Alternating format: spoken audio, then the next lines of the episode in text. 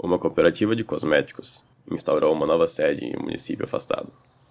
E após alguns meses, tendo notado que o rio essencial para o local estava severamente contaminado, tal cooperativa iniciou um programa de despoluição na área.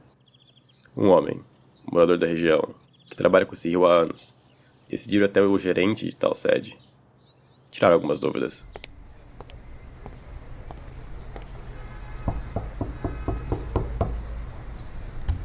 Opa, pode entrar, fica à vontade.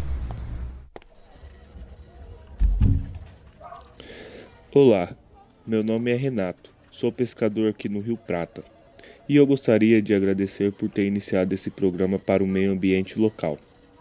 Poluição sempre foi um problema aqui. Fico feliz que tenha reconhecido nosso trabalho, mas de qualquer forma eu só fiz minha obrigação, você não precisa agradecer por isso. A nossa comunidade precisa de mais homens como você. Faz muito tempo que todo mundo que pode fazer algo está ignorando esse problema.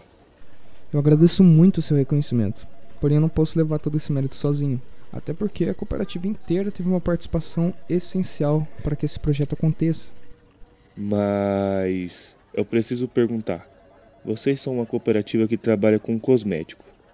Por que iniciar um projeto tão longe do ramo de vocês?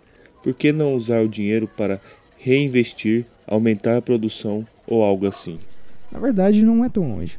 Um ambiente limpo e bem cuidado nos beneficia muito. E claro, nós estamos ajudando vocês, a população local. Então, investir no corpo social não é parte de negócios. A princípio é da essência humana, sabe?